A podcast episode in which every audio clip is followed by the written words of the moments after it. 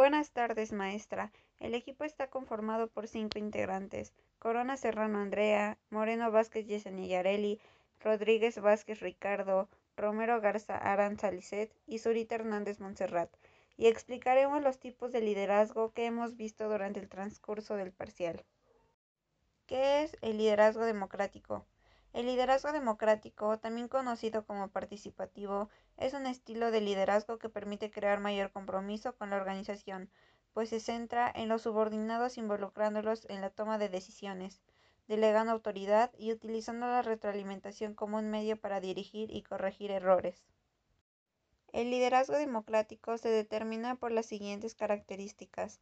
Los subordinados están involucrados en el proceso de toma de decisiones, así como los gerentes que están en constante tratado de obtener el consentimiento de los subordinados antes de implementar los cambios.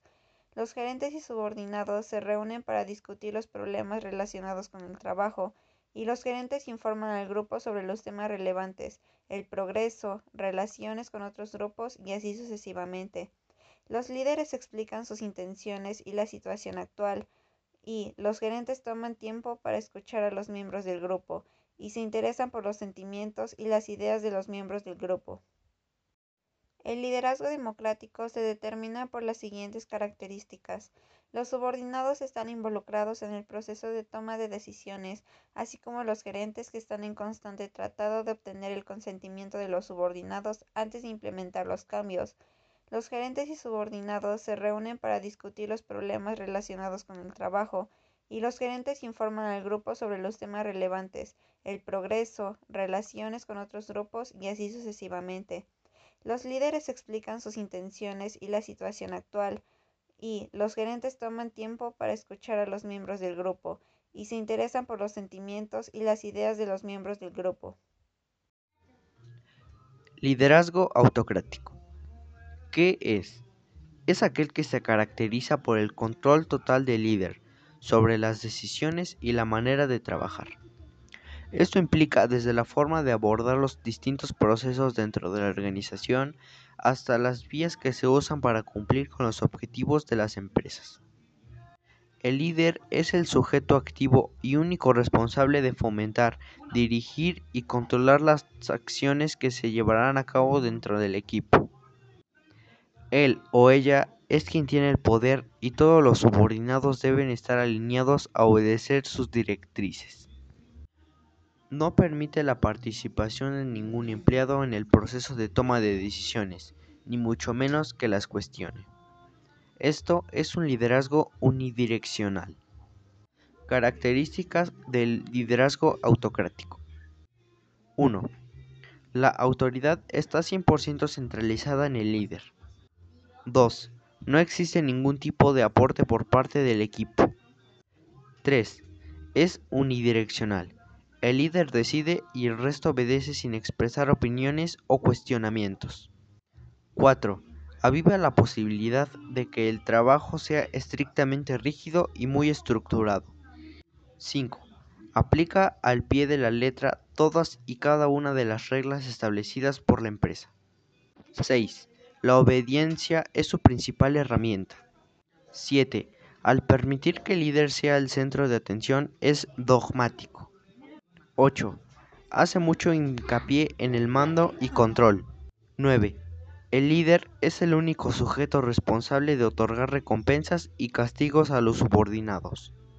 10. Fomenta el poder personal del líder.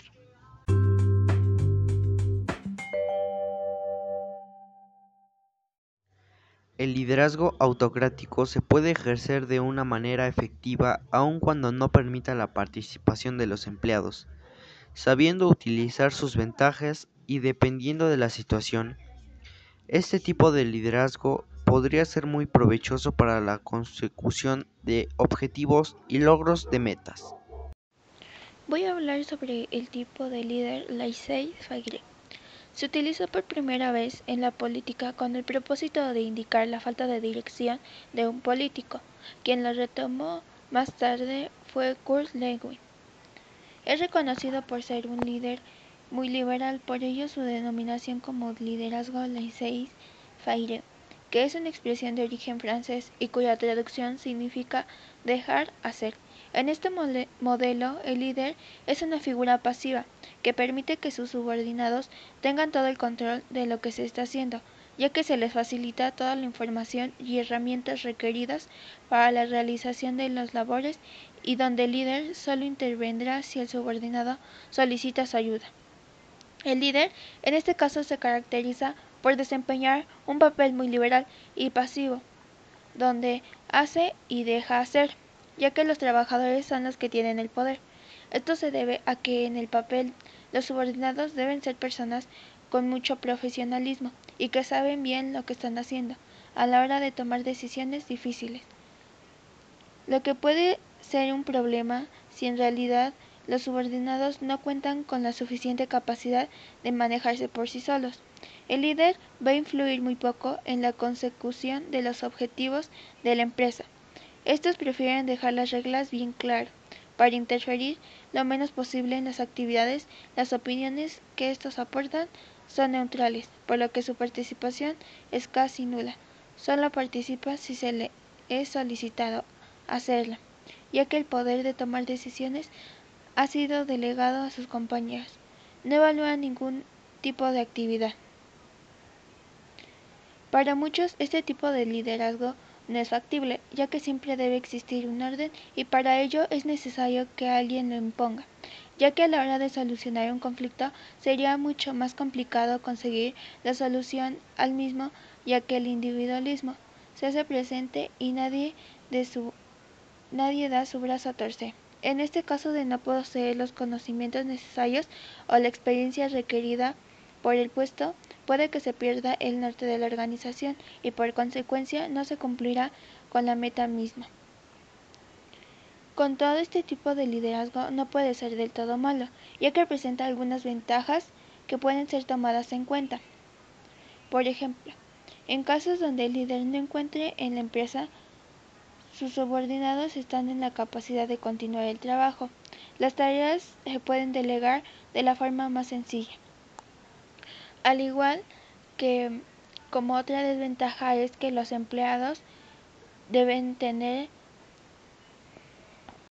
tener en cuenta el compromiso que existe y también tener claras las ideas porque una desventaja es que entre ellos al no saber y pensar que no existe ningún orden se confunden. El líder carismático suele vincularse con una cualidad innata, propia de las personas extrovertidas que logran establecer relaciones con los demás gracias a los rasgos de su personalidad.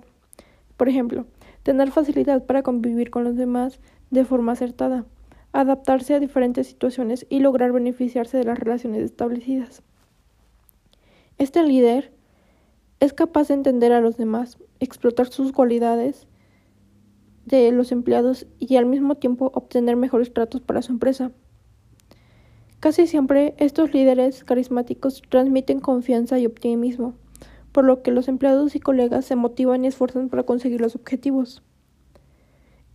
Es capaz de entender a los demás, eh, por lo cual suele ser atractiva para los demás porque tiene que ser amable, optimista, alegre y proactivo. Son unas de las muchas cualidades que conforman al líder carismático y hacen que los empleados se sientan con energía y entusiasmo. Las ventajas de este líder son que los empleados sienten confianza para comunicar sus ideas con el líder. El líder motiva a los empleados de forma que logren las metas a corto y mediano plazo. El líder propone continuamente nuevas y mejores formas de proceder a los negocios y además incentiva a los empleados para que aporten nuevas ideas. El líder también se adapta fácilmente a los constantes cambios del mercado. Los líderes carismáticos sienten empatía por los demás, lo cual les facilita ver diferentes perspectivas de las mismas situaciones. Desventajas del liderazgo carismático. Sus errores suelen ser perdonados. Sus logros pueden por, por ser excesivamente alabados puede llegar a anular a las personas que pueden llegar a crear dependencia. El líder tiene mucho peso en el equipo y muchas veces el equipo no lo ve como un líder.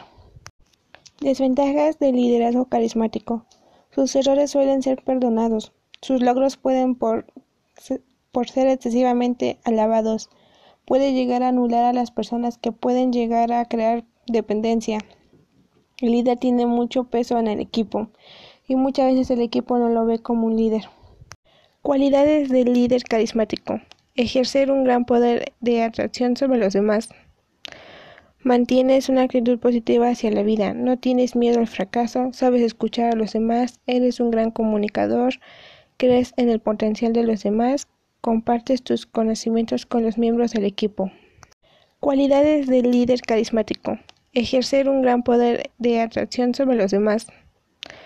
Mantienes una actitud positiva hacia la vida, no tienes miedo al fracaso, sabes escuchar a los demás, eres un gran comunicador, crees en el potencial de los demás, compartes tus conocimientos con los miembros del equipo. Este podcast fue creado con la finalidad de retroalimentar los tipos de liderazgo vistos en clases virtuales. Por su atención, gracias.